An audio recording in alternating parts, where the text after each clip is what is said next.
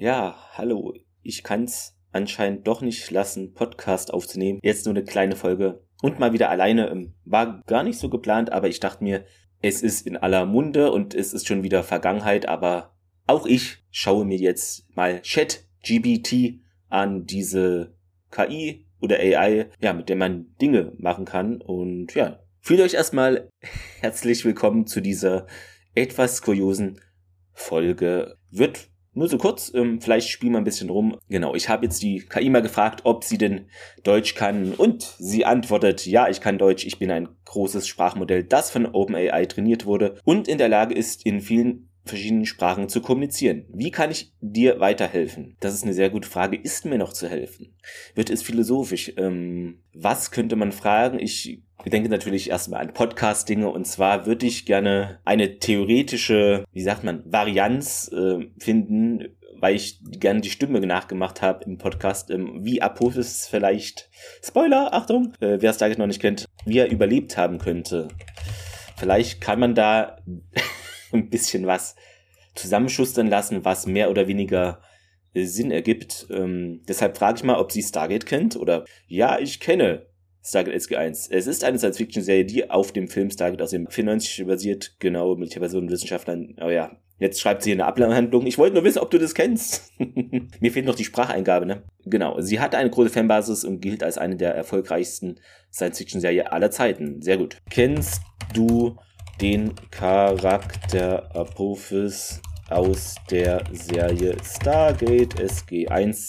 Ja, ich kenne Apophis aus der, er ist ein wiederkehrender Schurke und ein Hauptantagonist der Serie. Apophis ist ein Guult, eine extraterrestrische Rasse, die in der Lage ist, menschliche Würde zu besetzen und deren Körper als Wohnung zu nutzen. Okay, ist ein bisschen Manchmal schreibt sie interessante Dinge. Apophis also ist ein mächtiger und rücksichtsloser Herrscher, der vor nichts zurückschreckt, um seine Macht auszudehnen und seine Feinde zu vernichten. Er wird von Peter Williams gespielt und erscheint in der Serie von der ersten bis zur vierten Staffel. Das ist aber schon wertend, liebe KI, oder? Ne? Hier rücksichtslos. Vielleicht hält er auch nur die Gua'ulsche Ordnung aufrecht. Niemand weiß es. Es kommt immer auf die Blickwinkel an. Okay, dann ist es ja so, dass die KI das kennt, der Chatbot, die Chatbotin, Götin, Göttin? Ich weiß nicht, wie ich sie anreden Ich sag sie, es ist mir zu kompliziert. Wobei ich sie gar nicht anreden muss, weil ich muss ja schreiben und sie wirft dann Text aus, auch geschrieben. Aber ihr kennt das Podcast-Ding.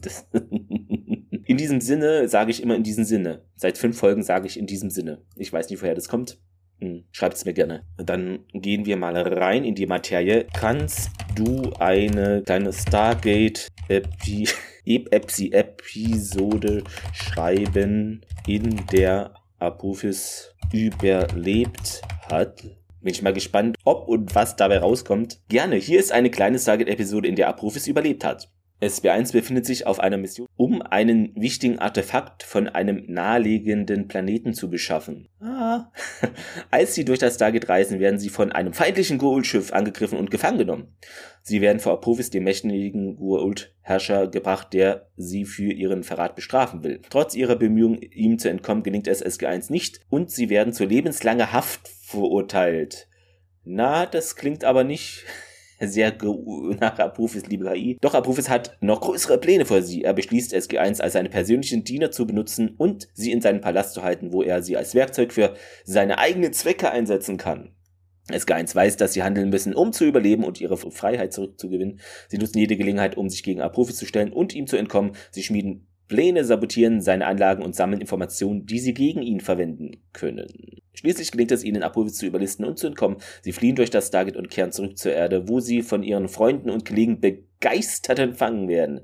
Doch sie wissen, dass sie Apophis Rache noch immer zu fürchten haben und sind bereit, jederzeit wieder in den Kampf zu ziehen, um die Menschheit zu beschützen. So, kann man das auch ein bisschen dialogmäßig vielleicht noch ausgestalten. Das ist ja eher so generisch jetzt. Ja, okay, ist ja auch eine KI.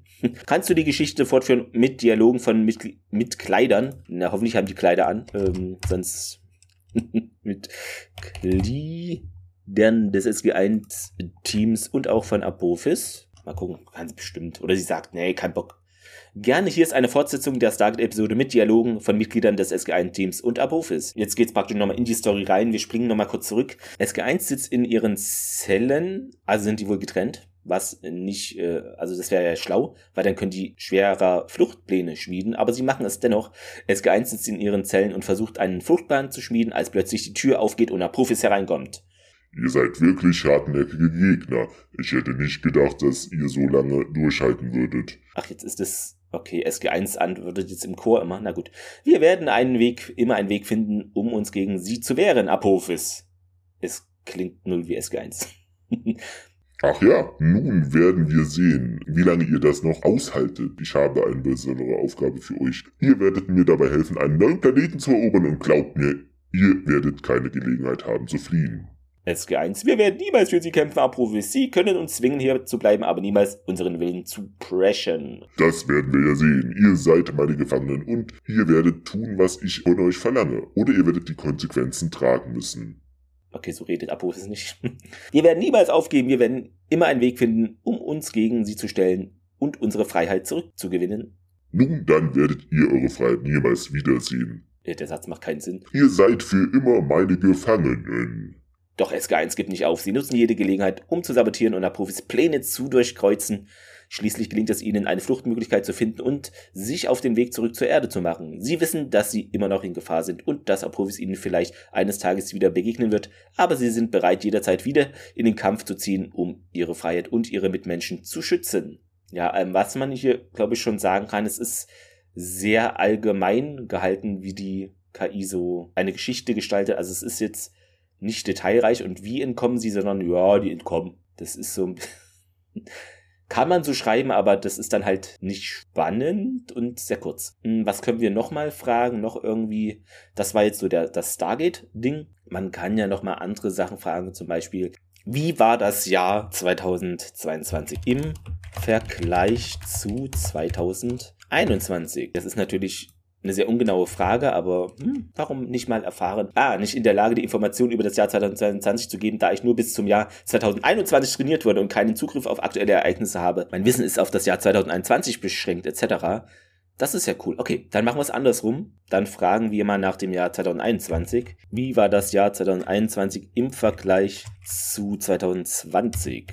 Das Jahr 2021 war in vielerlei Hinsicht anders als das Jahr 2020 das von der Covid-19-Pandemie stark beeinflusst wurde. Das Jahr 2021 wurde von den Auswirkungen der Pandemie und den Bemühungen zur Eindämmung und Bekämpfung des Virus geprägt. Eines der wichtigsten Ereignisse des Jahres 2021 war die Verfügbarkeit von Covid-19-Impfstoffen, die dazu beitrugen, die Ausbreitung des Virus zu verlangsamen und die Anzahl der Todesfälle zu senken. Es gab auch wichtige politische Entwicklungen, darunter die Amtseinführung von Joe Biden als Präsident der Vereinigten Staaten und die Zusammenarbeit zwischen verschiedenen Ländern bei der Bekämpfung der Pandemie. Was interessant ist, finde ich hier, dass äh, dieses mit dem Präsidenten wird da mitten eingebaut, obwohl praktisch diese Erzählung der KI über die Pandemie noch gar nicht abgeschlossen war und dann noch dieser Satz hinterherkommt, äh, also hätte die KI das konsequent gemacht, hätte sie diesen Satz noch oben hinstellen können. Egal, jetzt geht's noch mal weiter damit. Ähm, insgesamt war das Jahr 21 im Vergleich zu 20 von Fortschritten bei der Bekämpfung der Covid-19-Pandemie und von Anstrengungen zur Wiederherstellung der Wirtschaft und des Alltagslebens geprägt.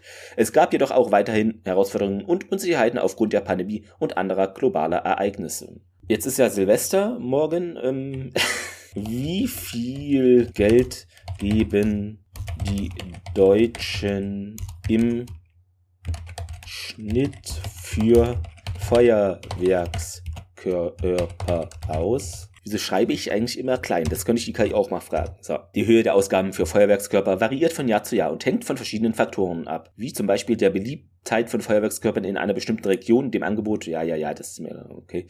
Aber jetzt kommt's. Nach Angaben des Deutschen Feuerwerksverbands wurden im Jahr 2020 in Deutschland insgesamt rund 230 Millionen für Feuerwerkskörper ausgegeben. Das entspricht einem durchschnittlichen Ausgabenbetrag von etwa 4,50 Euro pro Person. Es ist jedoch wichtig zu beachten, dass diese Zahlen nur als grobe Schätzung dienen und die tatsächlichen Ausgaben für Feuerwerkskörper von Person zu Person und von Region zu Region unterschiedlich sein können. Ich glaube, wir sind was auf der Spur. Menschen welchen Bundeslandes geben am meisten Geld für Feuerwerkskörper aus? Das gibt es bestimmt nicht, oder? Bundeslands geben im Schnitt, im Schnitt Mal gucken. Es ist schwierig zu sagen, in welchen Bundesländern die Menschen im Schnitt am meisten Geld für Feuerwerkskörper ausgeben, da keine verlässlichen Daten zu diesem Thema verfügbar sind. Achso, jetzt kommt nochmal der Text, den ich schon kenne. Ich bin doch nicht blöd. Hallo. okay, das variiert, aber das kann man jetzt so nicht verlässliche Daten haben. Okay, gut. Jetzt mal völlig in den Raum. Wie wird die Zukunft? Das ist so allgemein und bestimmt keine Daten. es ist schwierig, die Zukunft vorherzusagen, da sie von vielen Faktoren abhängt und unvorhergesehene Ereignisse eintreten können. Es gibt jedoch einige mögliche Trends und Entwicklungen, die die Zukunft beeinflussen können. Dazu gehören beispielsweise Fortschritte in der Technologie, wirtschaftliche Entwicklungen, politische Veränderungen und Umweltfaktoren. Einige Menschen glauben, dass die Zukunft durch Fortschritte in der Technologie verbessert werden kann, während andere befürchten, dass sie negative Auswirkungen haben könnte. Es ist auch möglich, dass wirtschaftliche Entwicklungen in verschiedenen Teilen der Welt unterschiedliche Auswirkungen haben werden und dass politische Veränderungen die Zukunft beeinflussen können. Das wurde doch schon vorhin erwähnt. Ja.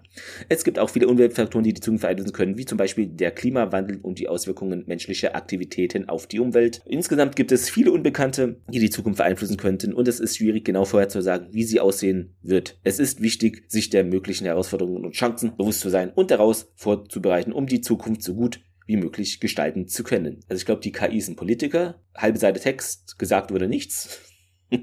ist jetzt ein bisschen übertrieben, ich weiß, aber ähm, es geht schon in die Richtung. Ähm, wir fragen mal nach, wer die besten Chancen hat, äh, die Europameisterschaft zu gewinnen. Welche Nation hat die größten Chancen, die Fußball-Europameisterschaft 2024 zu gewinnen?